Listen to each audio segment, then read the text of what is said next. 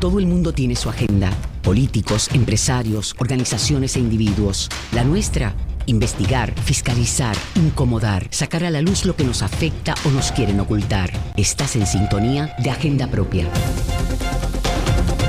Saludos y bienvenidos a Agenda Propia. Soy Rafael Díaz Torres en sustitución de la colega Damari Suárez. Me acompaña el compañero José Encarnación Martínez y les invitamos a acompañarnos a esta hora en el único programa de la radio puertorriqueña especializado en la investigación a fondo y la fiscalización.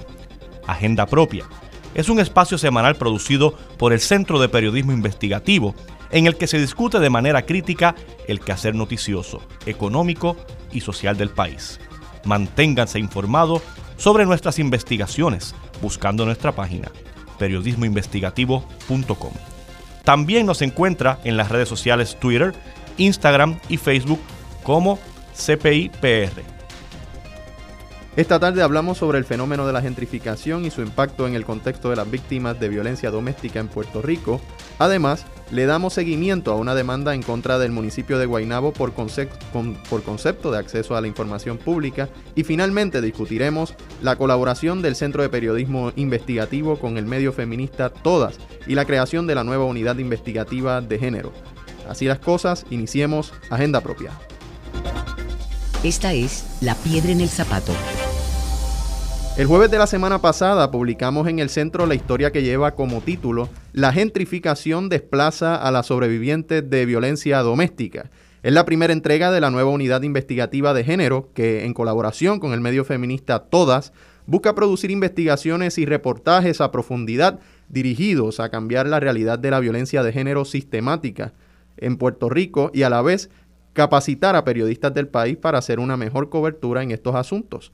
En esta investigación, la periodista Valeria María Torres Nieves denunció que si bien la falta de inventario de rentas a largo plazo es un problema que afecta a muchas personas en Puerto Rico, donde el 32% de las casas ocupadas son alquiladas, de acuerdo a datos del censo, las, las, las, poblaciones vulnerables, como las víctimas sobrevivientes de violencia en relaciones de pareja, se ven aún más impactadas por este problema. Buenas tardes, Valeria, y bienvenida a Agenda Propia. Buenas tardes, gracias por tenerme aquí. Valeria, ¿qué encontraste a través de esta investigación?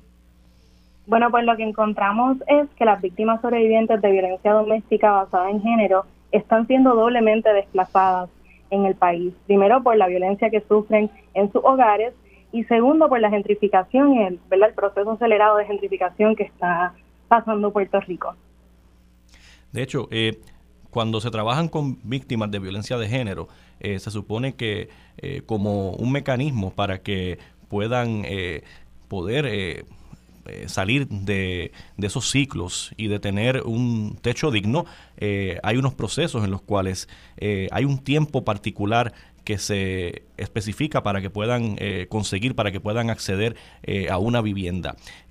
según tu investigación, esa es una de las grandes dificultades. La pregunta es, se está cumpliendo con ese proceso de poder conseguir un techo digno a, las víctimas de violencia de género y cuáles son los principales obstáculos para que no necesariamente se esté alcanzando eh, esta meta o estos objetivos para trabajar con las víctimas. Sí, eh, se está logrando porque las organizaciones eh, me comentan que ellas están acostumbradas a trabajar con obstáculos, pero lo que antes tomaba un mes tal vez menos, esta reubicación de las sobrevivientes de violencia doméstica, eh, ahora toma de tres a cuatro meses. Lo que esto desencadena, ¿verdad? Tiene dos efectos que yo identifico que son fundamentales. Número uno, para las sobrevivientes, en la medida en que tú no tienes cubierta la necesidad básica de la vivienda, pues es muy difícil concentrarse en ese proceso de sanación eh, de los traumas remanentes de la violencia. Y segundo, en los servicios que ofrecen estas organizaciones feministas que son servicios de albergue de emergencia para víctimas sobrevivientes que no ofrece el Estado. En algunos casos lo subsidia, pero no lo ofrece. Eh, pues limita esos servicios que pueden ofrecer porque en la medida en que se están tardando tanto en reubicar a las sobrevivientes, pues hay menos espacio en los albergues de emergencia para recibir a nuevos participantes. Y Valeria, precisamente sobre eso, eh, me, llamó bastante la atención que eh, el secretario de la Vivienda, William Rodríguez Rodríguez, destacaba en la historia eh, la asignación de fondos CDBG para que los albergues que atienden a las víctimas de violencia doméstica optimizaran, expandieran o crearan espacios de vivienda para las sobrevivientes. En la historia se dice que el secretario informó que el tope del programa, ¿verdad? era de 2.5 millones, de los que 950 mil fueron asignados al hogar Ruth y 270 mil aproximadamente a la Casa Protegida Julia de Burgos. Sin embargo, Valeria, la directora ejecutiva de, Casa Protegida Julia de Burgos, te indicó que los fondos que recibió el albergue fueron asignados para mejoras de resiliencia ante, la posible, ante el posible azote ¿verdad? de, otro huracán como, como instalación de placas solares, sellado de techo y equipo para la cocina. Ese dinero, te dijo, no está destinado a resolver el problema de acceso a vivienda para las participantes y no puede usarse, ¿verdad?, para un propósito diferente al que se otorgó. En ese sentido, eh, ¿cómo, cómo, ¿cómo queda la posición del gobierno ante esta problemática? Pues realmente, a base de lo que me dijo el secretario, no se está haciendo nada para resolver inmediatamente el problema, ¿verdad? Que se está enfrentando ahora mismo. Así que eh, lo que eh, me estaba comentando es que ese dinero se, se asignó para la creación de viviendas eh, de interés social. En el caso de, de la Casa Protegida Julia de Burgos no se hizo para, no se asignó para esos fines. Así que realmente desde lo que me dijo el secretario, el, el gobierno, el gobierno no está haciendo nada para, para atajar el problema de manera inmediata. En ese sentido, de hecho, eh, uno de los temas que eh, lleva el Centro de Periodismo Investigativo trabajando varios años es el de recuperación. Eh, cuando hablamos de estos fondos, de los CDBGDR, son parte de ese dinero que se asigna como parte de los procesos de recuperación, específicamente con los huracanes del 2017, los huracanes Irma y María.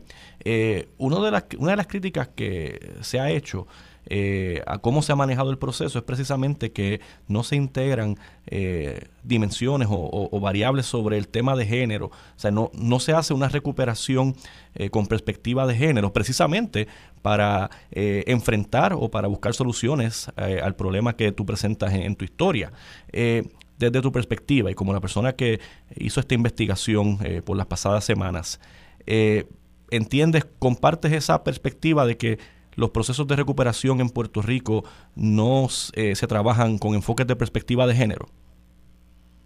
Definitivamente, eh, incluso yo pienso que, que esto, estos procesos de recuperación a veces incluso perpetúan eh, los roles de género y también se hacen desde una perspectiva racista.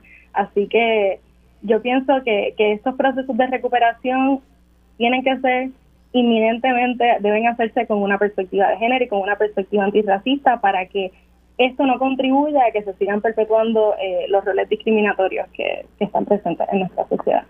Y Valeria, háblanos de los esfuerzos, más allá de, esa, de esas respuestas gubernamentales, háblanos de los esfuerzos que se están llevando a cabo en estos momentos para atender esta crisis y, redirigirla ¿no? en, una posición que, resulte en beneficios para las víctimas de violencia doméstica.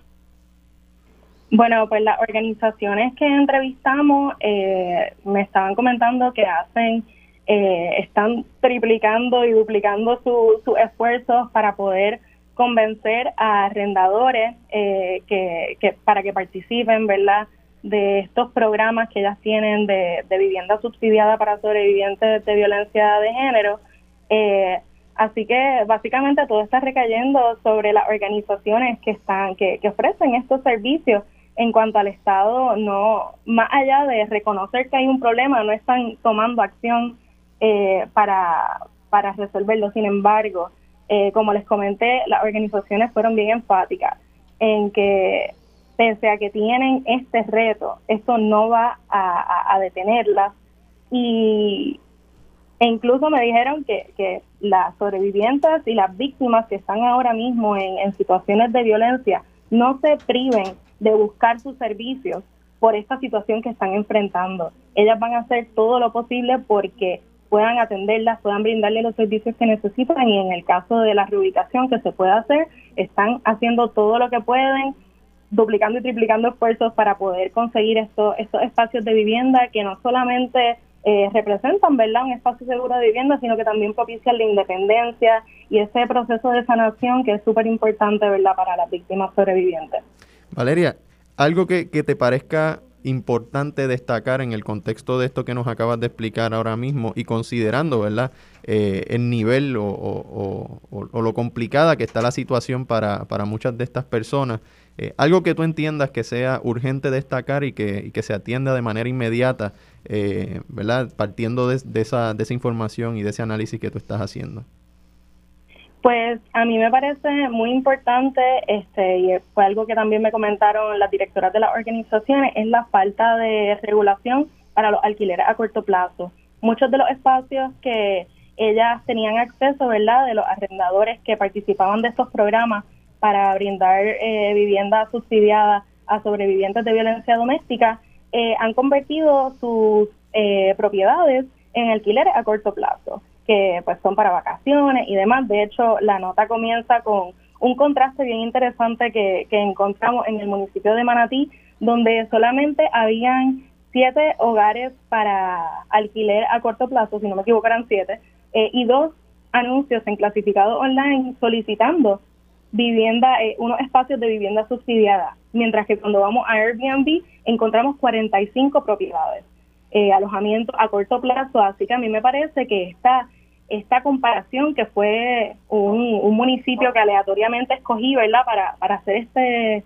este ejercicio, a mí me parece que es, bien impresionante esta diferencia y, que tal vez con un poco más de, regulación, pues tal vez se pueda se pueda contrarrestar esta esta proliferación de, alquileres a corto plazo y que eventualmente pues se pueda, eh, eso, esos espacios puedan volver a estar disponibles para estas personas que tanto lo necesitan. Eh, Valeria, estamos tratando de conectarnos con la doctora Rima Brusi, que es una persona que precisamente eh, con quien hablaste para, para, esta historia, no la hemos podido conseguir. Sin embargo, yo creo que podemos tocar algunos aspectos que la doctora Brusi, quien es profesora de antropología en Northern Arizona University, ella menciona que el encarecimiento de la vivienda afecta mayormente a personas vulnerabilizadas y que se agrava por factores de raza, género y clase social. De manera que, ah, tenemos, afortunadamente tenemos a la doctora Rima Brusi eh, ya en línea. Eh, saludos, eh, doctora Brusi, y muchas gracias por compartir en el programa Agenda Propia. saludos a ustedes, disculpen las dificultades en la conexión. De hecho, pues precisamente decía que en la historia eh, publicada por el Centro eh, de la Autoría de Valeria, eh, usted explica que el encarecimiento de la vivienda afecta mayormente a personas vulnerabilizadas y eso se agrava cuando se intersecan factores o elementos de raza, género y clase social cuando lo vemos desde, desde ese acercamiento interseccional. ¿Puede abundar un poco sobre esa perspectiva y por qué es importante que tanto el tema de acceso a la vivienda digna como la recuperación y la violencia de género también integren perspectivas de raza y clase. Sí, claro que sí, como no. Yo, yo estoy, cuando yo empecé a estudiar gentrificación, y esto es algo que le conté a Valeria durante la entrevista, y esto fue en los años, a finales de los 90 y al principio de los 2000, eh, la palabra no existía en español, gentrificación. Y, y cuando se usaba en inglés, se usaba solamente en contextos urbanos. Así que eso nos obligó a mí y a la gente que trabajaba junto a mí, en ese momento trabajaba de cerca con gente como los, colegas de Sigrant, como Manolo Valdés y Ruperto Chaparro, um, eso nos obligó a buscar la, como que a, tratar de dilucidar las diferentes dimensiones del fenómeno, ¿no? En, lugar de sencillamente decir gentrificación, eso nos obligaba a ver la gentrificación como algo que contiene muchas otras, muchos otros fenómenos dentro de sí. Eh, el desplazamiento en particular, eh, es un desplazamiento que no solamente es demográfico, porque ciertos grupos se son desplazados demográficamente, tienen que irse, eh, es un desplazamiento geográfico, porque tienen que cambiarse de lugar, es un desplazamiento cultural, es un desplazamiento simbólico, porque entonces no dejan de formar parte de las representaciones que se hacen al mundo del lugar que ha sido gentrificado. Eh, es un desplazamiento en, en términos de en términos también eh, psicológico, por decirlo de alguna manera, porque es una suerte de, destierro, ¿no?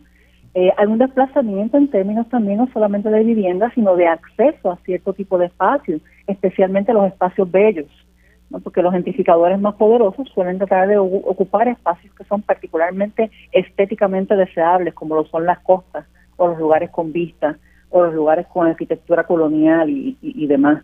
Y también hay un componente aquí de mercantilización, ¿no? Donde, y esto lo, han mencionado varios colegas últimamente, durante en el cual en este proceso de, de la mercantilización, que es algo que de nuevo Valdés estaba discutiendo en los 90, la vivienda y, y otros elementos del paisaje dejan de ser un derecho o, un, o parte del paisaje para convertirse en una mercancía. Y en la medida en que se convierten en mercancía, entran en el mercado y eso trastoca todos los mecanismos que teníamos para, para poder bregar con, con, el espacio.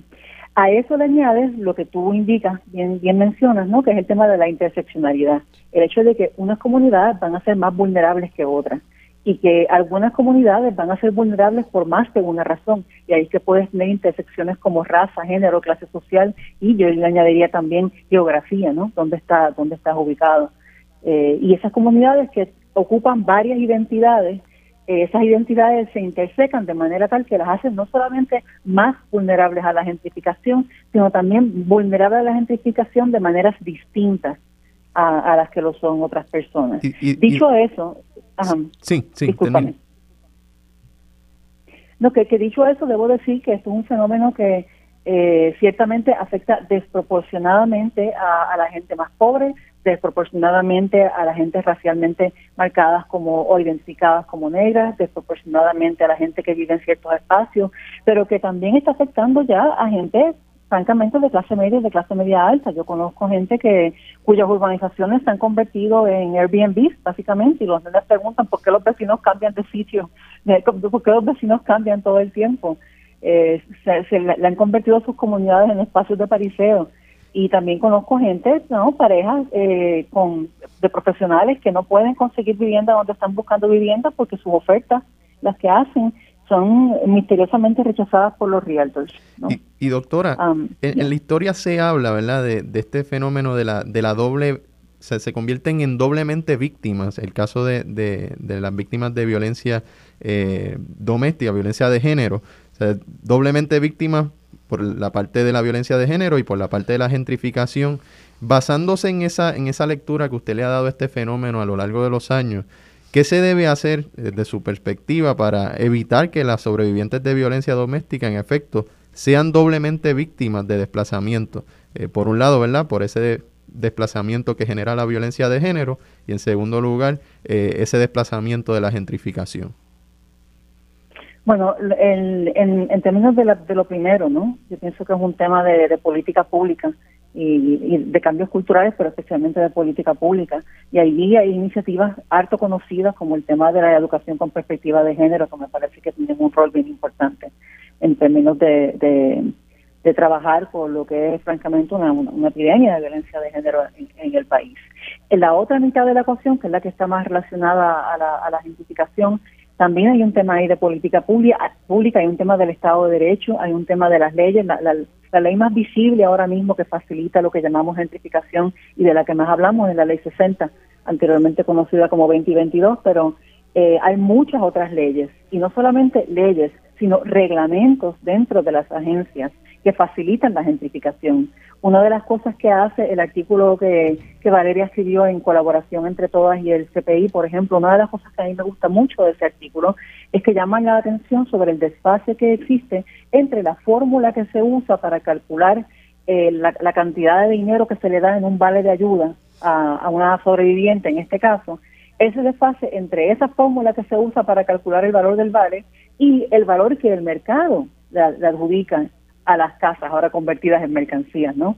Cuando esas dos cosas no, no, no coinciden, y es claro el artículo revela y, denuncia que esas cosas no coinciden, ahí tenemos un indicador bien claro de gentrificación, un indicador que se suma a otros indicadores como número de eh, propiedades en Airbnb o proporción de propiedades de Airbnb, eh, proporción de alquileres a corto plazo, no, todos esos indicadores se pueden considerar juntos y añadirse al estudio de la experiencia vivida de la gente para producir y mejorar políticas públicas. En este caso estamos hablando limitadamente de la política pública del Departamento de Vivienda, pero hay muchas otras agencias gubernamentales que, que crean legislación y que dentro de esa legislación crean reglamentos internos que facilitan la gentrificación. Valeria, está, estás por ahí, tienes una pregunta. Eh, doctora, eh, me gustaría que nos hablara de la dimensión colonial que tiene la gentrificación en Puerto Rico, que estuvimos hablando para el reportaje también. Sí, seguro que sí, cómo no. Yo creo que la, gentrificación lleva ocurriendo mucho tiempo en Puerto Rico. O sea, una vez tienes estratificación social y diferencia de clase, para tener gentrificación. Yo creo que este asunto de la gentrificación que, que más me interesa a mí, que es la dimensión costera, ¿no? la dimensión de que tiene que ver con la playa, coge auge en los 80 y en los 90. Pero la que estamos viendo ahora, el auge de la gentrificación actual y lo que lo hace particularmente intensa, o parte de lo que lo hace particularmente intensa, es que lo que estamos viendo es no solamente gentrificación simple y sencillamente, estamos viendo un, el fenómeno de asentamiento colonial eh, donde, donde personas que, que, pertenecen al, al, al, poder imperial que básicamente determina los destinos de la isla, se están mudando a, las, a las islas nuestras, al tiempo que habitantes de nuestras islas tienen que irse a Estados Unidos a, buscar suerte, a buscar trabajo, a buscar escuelas porque les cerraron las escuelas, porque los hospitales están encogiéndose, porque la Universidad de Puerto Rico, la Universidad Pública también se está encogiendo y entonces eso hace que se empujan los puertorriqueños afuera y se invitan a los norteamericanos mayormente, en su mayoría eh, adentro. O sea que hay una dimensión de asentamiento colonial y también una dimensión racial, porque no solamente están las diferenciaciones raciales internas dentro del país, ¿no? También está el hecho de que los puertorriqueños como grupo étnico somos un grupo racializado, está visto como de manera racial en, en Estados Unidos. Así que no sé si eso contesta tu pregunta, Valeria. Sí. Eh, bueno, y también debo añadir, y debo añadir, discúlpame, también debo añadir que las, las leyes 2022 y ahora 60 son leyes que son fundamentalmente solamente se pueden dar en el contexto de una relación colonial o neocolonial, ¿no? Eh, ese, ese tipo de, de, exención contributiva incondicional que se le da a la gente rica sencillamente en virtud de su riqueza. De hecho, eh, doctora, eh, ahora que menciona la, las leyes 2022 y cómo esto está incidiendo en el acceso a, la vivienda y como muy bien se plantea en la historia de Valeria, cómo esto complica el acceso a una vivienda digna para víctimas de violencia de género. En Puerto Rico, en los pasados años, eh, yo diría desde el 2018, cuando comenzó a proponerse la implementación o la declaración de un estado de emergencia por la violencia de género, que sabemos que eh, fue una gestión que eventualmente se aprobó eh, con la actual administración del gobernador Pierre Luisi. desde ese entonces, este tema de la violencia de género ha tomado a nivel mediático, a nivel de discusión pública, un, un rol protagónico. Dentro de todos los retos y todos los asuntos que hay que resolver con la violencia de género, cuán prioritario dentro de eh, temas como la declaración de violencia, de, estado de emergencia, del acceso a los servicios, cuán prioritario debe ser eh, evaluar o considerar el acceso a una vivienda digna como, como un tema eh, puntual para las luchas feministas. Bueno, mira, antes que de, decir esto, tengo que advertir que a veces eso, eso que dicen de que el martillo de clavos por donde quiera es, cierto, ¿no? Y, yo soy especialista en temas que tienen que ver con eh, eh, espacio, ¿no? Acceso a, acceso, espacio, tanto a la educación como a vivienda y otro tipo de espacios, ¿no?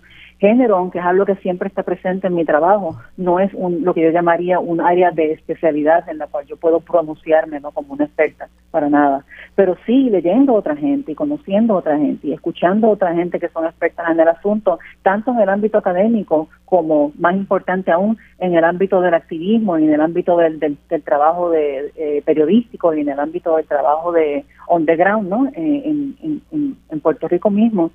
Eh, a mí me parece que el tema de la vivienda es crítico. El tema de la vivienda es particularmente crítico porque cuando, eh, por varias razones, muchas razones, no solamente porque por, porque estás, estás básicamente al no proveerle o al impedirle acceso a una vivienda digna a estas sobrevivientes, estás nuevamente violentándolas. No solamente están doblemente desplazadas, han sido doblemente violentadas porque están ejerciendo la violencia que el Estado o el país o la cultura ejerce sobre las personas toda vez que le niegan la posibilidad de un techo digno. O sea, vivir en un albergue eh, te salva la vida, ¿no? Pero vivir en un albergue no es suficiente, no es vivienda, no es tu casa. Por pequeña que sea tu casa, tú quieres tener tu propio espacio. Y ese querer propio espacio no es un capricho y no es un lujo. es una necesidad fundamental, bien humana, ¿no? Eh, la, la, necesidad de tener un espacio propio y un techo seguro eh, para ti y para tu familia. Así que a mí me parece que el tema de la vivienda es particularmente crítico porque, de nuevo, no solamente la es, la violencia de género que se da en el contexto del hogar y que las hace aparecer en los albergues, sino la violencia del Estado cuando no le provee las herramientas para poder eh, salir de la situación. ¿no? Y en este caso, una de las herramientas cruciales es la provisión de vivienda digna. Gracias a ambas, gracias a ambas. Escuchaban a la doctora Rima Brusi y a la colega Valeria Torres Nieves. Pueden buscar la investigación de Valeria en periodismoinvestigativo.com y en todaspr.com. Vamos a una breve pausa, pero manténgase en sintonía, que al regreso damos seguimiento a una demanda en contra del municipio de Guaynabo por concepto de acceso a la información pública. Usted escucha Agenda Propia.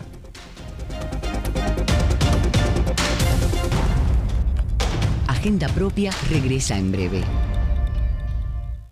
Ya regresamos con Agenda Propia. Estamos de regreso en Agenda Propia, el programa producido por el Centro de Periodismo Investigativo.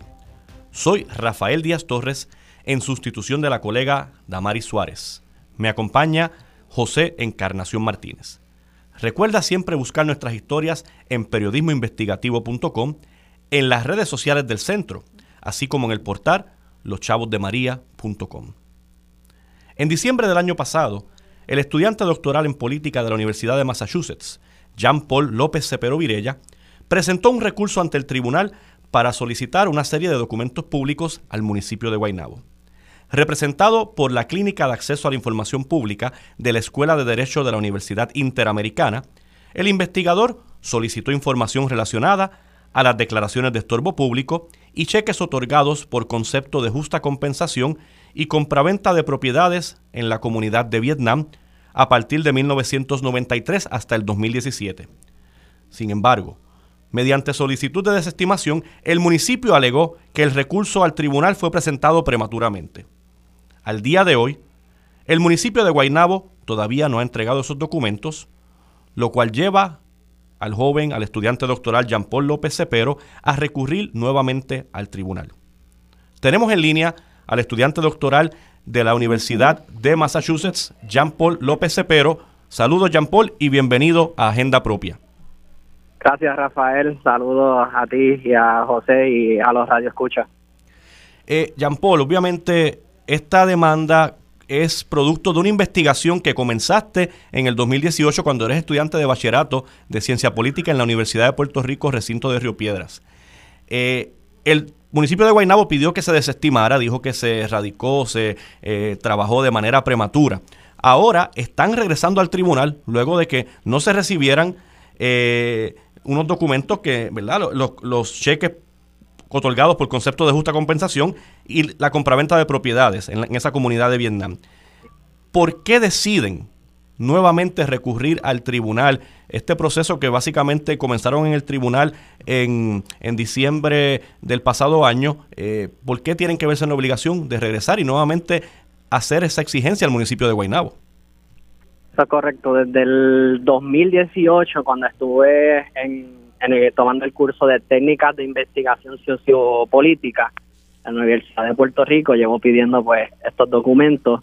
Eh, los esfuerzos se hicieron mediante cartas, correo electrónico, se hicieron varias visitas al municipio y todas estas peticiones que había hecho desde el 2018 habían sido ignoradas. En el 2020 fue entonces que hizo un último esfuerzo antes de recurrir a, la clínica de asistencia legal eh, de la Interamericana pues entonces me enviaron un último correo electrónico eh, para solicitando la información de, de, los de las copias eh, de los cheques otorgados por concepto de justa compensación y compraventa a la comunidad y las declaraciones de estorbos públicos eh, que, se, que se emitieron en esa comunidad. Pues entonces que decidimos recurrir a la clínica de asistencia legal de la Inter, la clínica de acceso a información pública, y entonces presentamos una carta formal eh, bajo la ley eh, de transparencia ah, y, acceso a la información pública. Y es entonces que se nos ignora ese, ese reclamo, presentamos al tribunal eh, un recurso de información pública. Y lo que alegó el municipio se basó fue que la demanda se presentó prematuramente. Eh, nosotros pues eh, no coincidamos con ese lo que alegaba el municipio, pero para evitar eh, para que la demanda se viera en sus méritos decidimos retirar la demanda y volvimos con el proceso nuevamente desde cero en enero. pudimos recibir los documentos de las declaraciones de estorbos públicos, las resoluciones. Hicimos una carta de seguimiento solicitando los informes de esas declaraciones y también la, el listado de los cheques por concepto de justa compensación y compraventa de las propiedades en Vietnam que no habían sido entregadas y lo que alegó el municipio fue que eh, ellos no originaban copias eh, de un listado de, de esos documentos fue entonces que cuando recibimos eh, los informes y nuevamente el municipio alegó que ellos no originaban esos documentos, que decidimos recurrir al tribunal nuevamente y a partir del lunes pasado eh, están corriendo los 10 días en que el municipio tiene que responder por qué eh, no ha entregado esos documentos. me parece verdad que, que, que estos documentos son de interés para el país eh, y también eh, eh, gozan, ¿verdad?, de, un derecho, ¿verdad?, como ciudadano, como investigador y cualquier persona que tenga acceso a, tales documentos que, que son, gozan de un rango constitucional, que, que estos documentos son de naturaleza pública, le pertenecen al pueblo de Puerto Rico y, y el país merece saber a plenitud cómo es que una administración municipal hace uso de sus recursos eh, eh, en plenitud de para ah, desplazar y expropiar eh, comunidades vulnerables. Y eso es parte de la investigación que, que suplementa lo que también trabajo con la experiencia de las comunidades en ese proceso. John Paul, definitivamente es un maratón el que te ha tocado correr con, con, este proceso. Y, y, precisamente queremos saber cómo se ha afectado tu proceso investigativo eh, y el proceso académico ¿no? que, representa este, este, esta, eh, ¿verdad? este reclamo, ¿no? que al final del día lo que pretende es darle forma a una, a una investigación que, que, como tú señalas, pretende poner sobre la mesa eh, unas dinámicas, unos fenómenos muy particulares, particularmente de, de ese desplazamiento que estamos discutiendo desde el inicio del programa. Háblanos, háblanos de cómo se ha afectado tu proceso investigativo y tu proceso académico. Sí, eh, enormemente. Lo que ha significado, ¿verdad?, el que el municipio le siga dando largas al asunto es que tenga que yo poner en pausa eh, investigaciones que, que están en marcha o excluir datos de investigaciones que, que, que también están en marcha o que no he podido eh, iniciar. Y el reloj corre para, ¿verdad?, para para cada académico, para cada investigador, eh, investigador que está en formación, como lo estoy yo ahora mismo en este proceso, que sobrevive eh, y, pone su carta de presentación son las publicaciones que uno hace, ¿verdad? Y entonces al limitarme, eh, al que se me limite esta información, me limita también, eh, ¿verdad? Las aspiraciones mías futuras en lo que yo quiera tener en, en, mi carta de presentación cuando, ¿verdad? cuando me toque a, buscar ofertas de empleo y demás. Y por eso es que estoy haciendo este proceso desde ahora, porque desde el 2018 no ha habido una respuesta concreta y si lo dejo para después, eh, pues ya vemos cómo, cómo el municipio eh, me ha tenido acostumbrado a, denegar, ignorar y, minimizar mis reclamos a, tener esa información. Eh, es, muy frustrante, ¿verdad?, que, que, que, este tipo de práctica con el cambio de administraciones en el municipio de Guaynabo siga eh, eh, ocurriendo y definitivamente en gran medida limita mucho eh, la capacidad mía de poder producir publicaciones que lo que pretende es producir conocimiento para el país y para la profesión. Jean Paul, quiero también aprovechar que eres estudiante graduado en ciencia política. este año, en 2022, se conmemora el 40 aniversario del caso Soto versus secretario de Justicia. Eh, ese caso obviamente eh, abrió la puerta para que eh, se pueda recurrir al tribunal a reclamar al gobierno acceso a la información, reclamar documentos públicos. el hecho de que hayas pasado tanto trabajo, desde que comenzaste esta investigación, incluso antes de, antes de recurrir al tribunal el, año pasado, ya tú habías enviado varias cartas al municipio de Guaynabo, así que prácticamente llevas como desde el 2018 haciendo estas peticiones al municipio de Guaynabo. Desde tu perspectiva como estudioso de, la política, eh, ¿qué, ¿qué, sentimiento, qué sensación te provoca en términos de el estado del servicio público en Puerto Rico o cómo es la gestión del gobierno en Puerto Rico? Sí, como estudiante y como ciudadano, quiero decir que es demasiado frustrante, ¿verdad? Como bien mencionas, a 40 años de, del caso de Soto y secretario eh, de Justicia, que todavía, eh, aún con leyes que, que, que, tengan, eh, leyes recientes, que tengan eh, el procedimiento de cómo uno tenga que adquirir información, que con toda la jurisprudencia eh, constitucional que hay, que aún así uno está en esta situación de, recurrir eh, a largas esperas en el tribunal y, en el mismo municipio que he estado allí, es, demasiado, demasiado frustrante.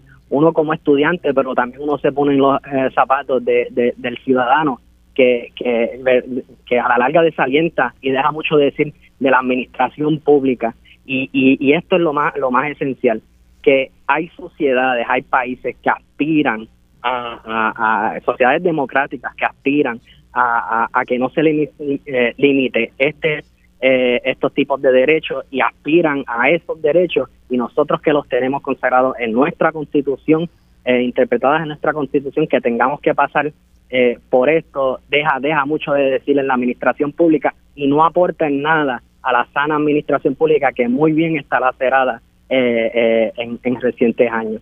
John Paul, hablabas hace un rato de, que el municipio solicitó la, desestimación de la demanda. háblanos más allá de eso, de las excusas o, o las expresiones o la comunicación que ha hecho el municipio para no responder a esta solicitud? ¿Cuál es, cuál es el posicionamiento en sí que, ha realizado el, el, municipio? Eh, muy pobre. Desde el 2018, la, sin si la poca respuesta que he recibido es en torno a eh, recibimos tu solicitud y la pasamos de oficina en oficina.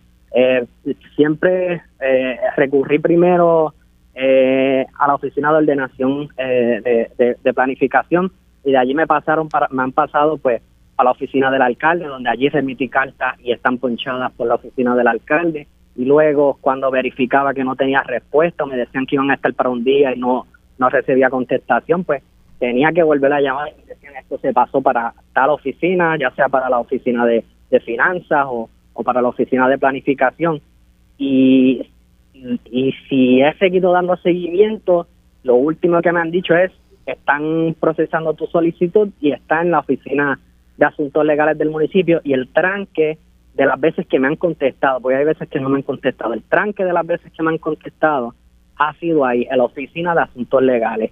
Y de allí mismo me han dicho que, me, que, iban a hacer la entrega de información y no, no nunca lo hicieron. Ahora, con con la demanda, con la primera que se, demanda que se presentó en diciembre, se atrevieron a decir que no habían pasado eh, los 10 días laborables para presentar la, la, la, demanda. Y, el, y, su, y su razonamiento se basó en que la demanda se presentó prematuramente cuando ellos se lo recogieron en el correo la notificación y no cuando se remitió. Entonces nosotros remitimos esa solicitud el 8 de noviembre del 2021 y ellos alegan que, que no, que era a partir del 24 o 26 de noviembre cuando el empleado municipal eh, recogió esa eh, eh, solicitud en el correo y por eso se basaron en que los argumentos no, no, no procedía a la demanda. Y esto es una táctica que, que yo entiendo es una táctica que han utilizado para seguir dándole larga al asunto. y es muy muy lamentable que, que, que sigamos en esta en esta posición al día de hoy.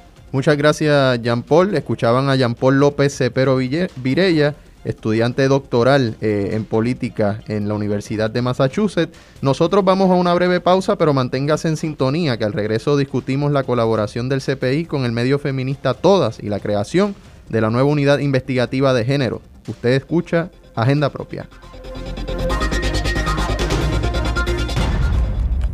Agenda Propia regresa en breve. Ya regresamos con Agenda Propia.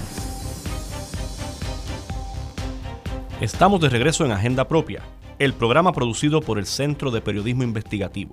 Soy Rafael Díaz Torres, en sustitución de la colega Damari Suárez. Me acompaña José Encarnación Martínez. Recuerda, siempre buscar nuestras historias en periodismoinvestigativo.com, en las redes sociales del centro, así como en el portal loschavosdemaria.com.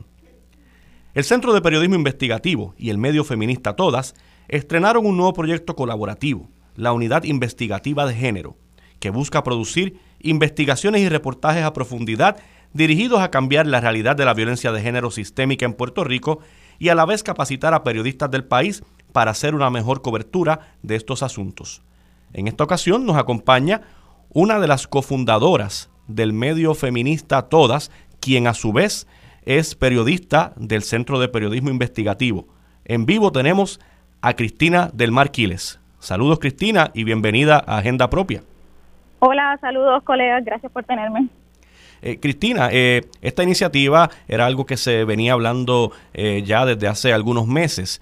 ¿Por qué es importante que el Centro de Periodismo Investigativo, con sus años de existencia, con sus investigaciones a profundidad, por qué es importante que pueda involucrarse a profundidad en estos temas de violencia de género y qué pertinencia tiene eso para el país y sobre todo para el periodismo en Puerto Rico? Sí, yo creo que esta colaboración entre todas y el Centro de Periodismo Investigativo es un reconocimiento, ¿verdad?, de la importancia de, incluir una perspectiva de género en el quehacer periodístico del país, que es lo que ha estado haciendo todas hace tres años desde su fundación, y también eh, una, un aporte, ¿verdad?, con la, con la trayectoria de impacto en cambios de política pública en el país que ha tenido el Centro de Periodismo Investigativo. Así que, que con esta iniciativa lo que queremos es profundizar en el trabajo que hace todas y también implementar de una manera más eh, coordinada la perspectiva de género en el trabajo del periodismo investigativo que se hace en, el país, pues el trabajo no es solamente en las producciones periodísticas que hacemos ambos medios, que ahora estaremos haciendo una colaboración en esta unidad, sino que también la unidad tiene el propósito de educar a colegas periodistas para que incluyan también esa perspectiva en el trabajo que hacen cada día. Cristina, en el, en el 2021 el gobierno de Puerto Rico declaró un estado de emergencia por la violencia de género. Eh, con la promesa de establecer medidas de política pública para combatir los feminicidios y la violencia de género. Eh, ¿cómo, ¿cómo, este proyecto ¿verdad? se posiciona en ese contexto y cuáles son ¿verdad? las áreas urgentes que hay que atacar desde el punto de vista periodístico eh, actualmente? Sí, yo creo que desde el periodismo tiene que haber un reconocimiento de que, ¿verdad? de todos los ámbitos, que la violencia de género es una sombrilla que agrupa distintas manifestaciones de lo que es la violencia machista, ¿verdad? Cuando hablamos de violencia de género, no hablamos únicamente de la violencia doméstica o de la violencia entre parejas o, o entre personas que tuvieron alguna relación, sino que violencia de género también es violencia institucional, ¿verdad? Como se, se presentó en el trabajo que inauguró esta unidad que hizo la compañera Valeria María Torres Nieves sobre la gentrificación, que violencia de género también es la exclusión en las políticas públicas de las personas de las comunidades LGBT y CUPLOS.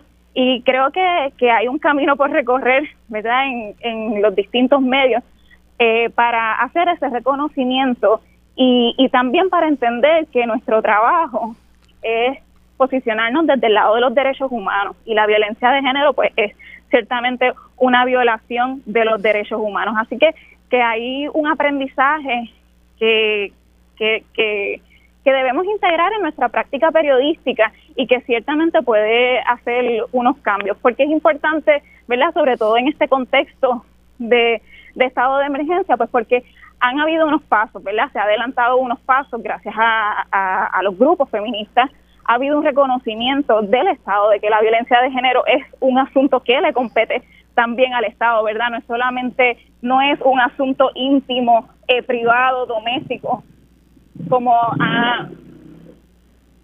como, como muchas veces se, se ha entendido. Así que, que ese trabajo de, de educación y de reconocimiento desde los medios de comunicación, desde el trabajo que hacemos los y las periodistas, pues es bien importante. Yo creo que pues es una de las aportaciones que puede hacer esta unidad.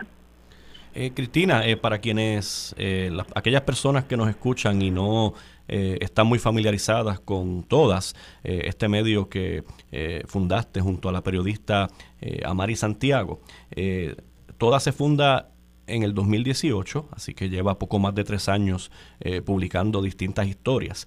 desde su fundación hasta el presente, ¿cuáles entiendes que han sido las principales aportaciones de todas al periodismo en Puerto Rico y también cuáles entiendes que son los retos o aquellos aspectos que todavía el periodismo en Puerto Rico tiene que mejorar en términos de la cobertura sobre violencia de género. Bueno, han sido tres años de, aprendizaje, ¿verdad? Y yo creo que todavía estamos en un proceso de, aprendizaje. No quiero decir que, que somos eh, las, las más expertas, sino nos lanzamos a hacer un periodismo que sí se había hecho en Puerto Rico, porque debo de decir que Puerto Rico sí tiene una tradición importante desde finales del siglo XIX de periodismo feminista, eh, que ha sido, ¿verdad?, pues por distintos proyectos que han empezado y han culminado, pero en ese momento en que nació todas, en el 2018, pues no había un medio periodístico conformado como tal. Así que, que nos lanzamos a hacerlo y hemos seguido aprendiendo en el camino y creo que podemos, ¿verdad?, pues compartir humildemente algunos de esos conocimientos con colegas, que creo que ha sido una aportación, pues amplificar, ¿verdad? De alguna forma el trabajo que han hecho organizaciones feministas para concienciar sobre distintos temas que se agrupan bajo este término, que es la, violencia de género, el destacar las historias de, de, mujeres que hacen sus aportaciones en sus comunidades y el integrar esa perspectiva de género a temas como el, el tema de la deuda, eh, el presupuesto del país, a las coberturas de deporte, ciertamente, ¿verdad? Pues somos un medio independiente que enfrentamos los retos que enfrentan los, los medios independientes, pero creo que, que en esos tres años pues nos hemos posicionado de, de esa manera. Cristina, ahora que mencionas ese, ese esfuerzo por amplificar, eh, me parece importante que destaques también cuáles son las expectativas en, en el sentido de, de, lograr la capacitación de periodistas jóvenes, de involucrarlos en este proceso de, de aprendizaje y de concienciación sobre estos temas y, de lograr, ¿verdad? En efecto, e, esa amplificación a la que hacen mención. Háblanos de esas expectativas con relación a, la capacitación de periodistas jóvenes. Sí, yo creo que también desde el principio de todas hemos, hemos contado con la colaboración de periodistas jóvenes que, que han encontrado en todas un espacio pues para hacer otro tipo de, periodismo y que se han trasladado también a otros medios tradicionales llevando esta, esta perspectiva de género al, al quehacer eh, diario. Yo creo que, que ¿verdad? es una aportación a una manera de hacer el periodismo que muchas veces ha sido eh, machista, ¿verdad? Porque se ha contado el periodismo sin contar con las mujeres, sin contar con las personas de las comunidades LGBT y cuplos y, y entender que todos los temas que aparecen en un periódico desde los políticos de economía y deporte son también temas de mujeres y temas de, de las comunidades LGBT y cuplos. Así que, que que las nuevas generaciones puedan entender eso, pues es una aportación a que lleguen a los distintos espacios a hacer un tipo de periodismo que se posiciona desde los derechos humanos. Muchísimas gracias, Cristina. Escuchaban a Cristina del Marquiles, periodista del Centro de Periodismo Investigativo y cofundadora del medio feminista Todas. Les recordamos buscar esta y todas nuestras historias en periodismoinvestigativo.com y suscribirse a nuestro boletín para que reciban en su correo electrónico nuevas investigaciones y contenidos. En periodismoinvestigativo.com pueden visitar también el kiosco virtual del CPI y adquirir nuestros artículos. Gracias por la sintonía. Los esperamos la próxima semana. Hasta aquí, Agenda Propia.